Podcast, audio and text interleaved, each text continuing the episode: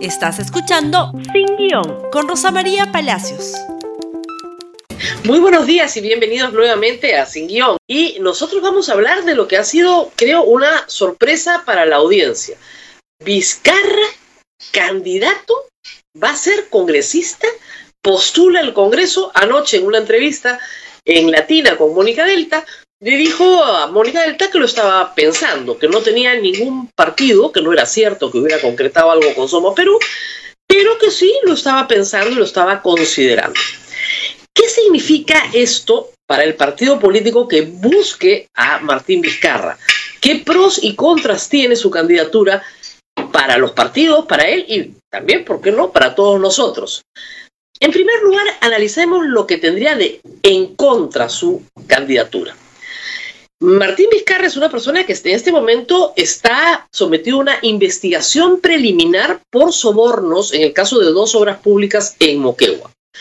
Razón por la que además el Congreso señaló que era un incapaz moral permanente y razón por la cual se perpetró, digámoslo con claridad, un golpe de Estado en el Perú.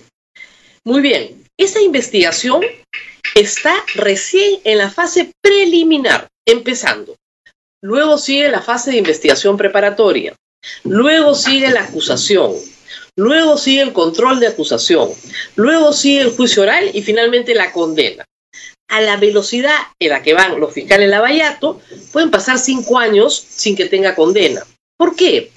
Porque el escándalo Lavallato empezó hace cinco años exactamente, diciembre del 2016, y hasta el día de hoy no hay un solo juicio oral, ni ninguna condena del, grupo Lavallato, y creo que tres acusaciones, tres acusaciones hasta el momento. Muy bien. La investigación preliminar continúa mientras es congresista, por supuesto. La inmunidad parlamentaria lo protege de la investigación en absoluto. Una persona investigada por delitos cometidos antes del ejercicio de la presidencia de la República o de ser congresista, no la protege la inmunidad de esa investigación de lo que sí la protege, lo protege a Vizcarra, es de una posible condena. Es decir, si lo condenan, ahí sí el Congreso tiene que levantarle la inmunidad. Caso clásico, Donaire. Donaire continuó el juicio oral, continuó todos los elementos mientras él era congresista. No se pudo sustraer a ese proceso.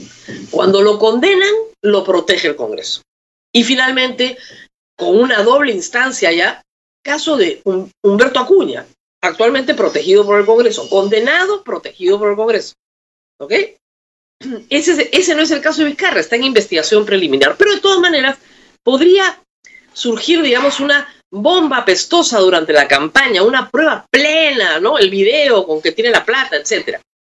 El problema ahorita, y lo señala ayer César Romero en la República, es que la investigación contra Vizcarra tiene un pecado de origen bien muy, pero muy serio. Es decir, la información que recoge por testigos es que el fiscal Juárez Atoche conminó a un aspirante a colaboración eficaz, prófugo de la justicia, con detención preventiva, a canjear su libertad a cambio de que le entregara a un presidente.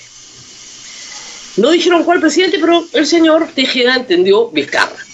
Y son cómplices, como lo dice editorial hoy de la República, de un golpe de Estado son cómplices porque dieron la excusa para un golpe de Estado. Y si el señor Tejeda el día de mañana dice efectivamente, a mí el fiscal Juárez Atoche me dijo que me canjeaba mi libertad por acusar a Vizcarra, toda la investigación es nula. No es posible que un fiscal conmine a una persona investigada por un delito a canjear su libertad para que impute a la persona que el fiscal elige. Eso es una barbaridad, eso no es no justicia, pues, en ninguna parte del mundo.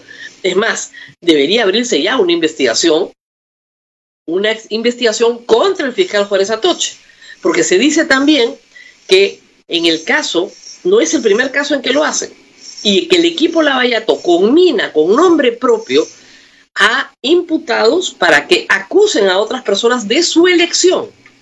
Es el caso de José Graña y Nadine Heredia a quien se le dice también se ha conminado para que la acuse a cambio de beneficios penitenciarios. Evidentemente, todo delincuente busca entregar algo para que le den un beneficio penitenciario. Y eso está bien, eso es parte de la regla del juego. Lo que el fiscal no puede hacer es acúsame a este, que lo quiero meter preso porque yo quiero meterlo preso. Entonces tú mientes nomás, no hay problema, y yo lo meto preso. Eso es inaceptable. Muy bien. El otro contra que puede tener para cualquier partido político la candidatura de Vizcarra es que se come la candidatura presidencial. Si la candidatura presidencial no es muy buena, efectivamente el que brilla es el candidato que va a Parlamento y probablemente deje fuera el candidato presidencial, pero sí logre un buen arrastre a Parlamento. Puede pasar, también puede pasar. En su favor, ¿qué hay a favor de considerar a Vizcarra un buen candidato para cualquier partido político que lo quiera llevar? 77% de popularidad. Ningún presidente del Perú de salida tiene 77% de popularidad.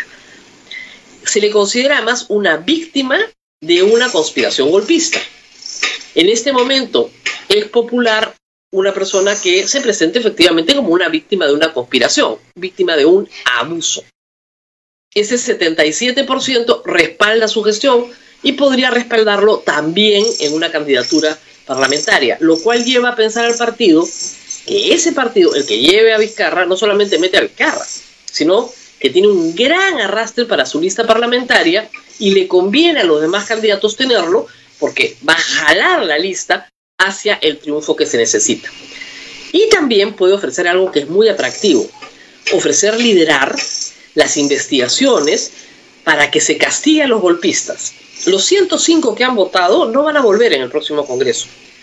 Probablemente si Vizcarra va de candidato parlamentario, los ocho partidos golpistas quedan arruinados, porque la campaña va a ser un permanente recordatorio del abuso de poder de los ocho partidos golpistas. Y obviamente con la promesa de que llegados al poder, los antejuicios, las acusaciones constitucionales serán conducidos por Vizcarra, además de las reformas políticas que no se llegaron a hacer durante su mandato, entre ellas la de la inmunidad parlamentaria. Esa puede ser una gran oferta y muy atractiva para, las, eh, para los votantes. La paradoja de toda esta historia, que es lo que más sorpresivo es a veces en la política, es que la candidatura de Vizcarra la ha creado el Congreso que lo vacó. Vizcarra podía postular al Congreso siendo presidente, nada lo impide, pero nunca se hace por un tema de neutralidad, porque quien es presidente, ¿no es cierto? Además, normalmente no se degrada a ser congresista, es un cargo mucho menor que el de presidente. Pero en este caso, en este caso hay que decirlo, al haberlo sacado abruptamente del poder, ocho meses antes de las elecciones, del 28 de julio y cinco meses antes de las elecciones, pues nadie podrá decir que no es eh, neutral. Francamente no tiene partido, no tiene proyecto, no tiene ningún apoyo orgánico, por lo tanto es neutral en las elecciones, puede participar, está habilitado y lo ha habilitado el propio Congreso, es lo más increíble de todo. Este Congreso que lo vacó puede hacer que Vizcarra vaya al Congreso, logre la sanción para los 105 golpistas, que se establezcan procesos por sedición, sacar de la política a ocho partidos y hacer la reforma que no pudo hacer cuando estaba en la presidencia de la República. Increíble. Como decían, Juego de Tronos es un chancay de a medio comparado con la política peruana. Pero vamos a ver qué partido lo quiere llevar. Como digo, también hay contras. Y esos contras pueden explotar y los van a hacer explotar las otras campañas durante, durante la campaña. En fin, estaremos atentos a lo que pasa y por supuesto les pedimos que compartan este programa en Facebook, Twitter, Instagram y YouTube y conmigo será hasta mañana. Chao, chao. Gracias por escuchar Sin Guión con Rosa María Palacios. Suscríbete para que disfrutes más contenidos.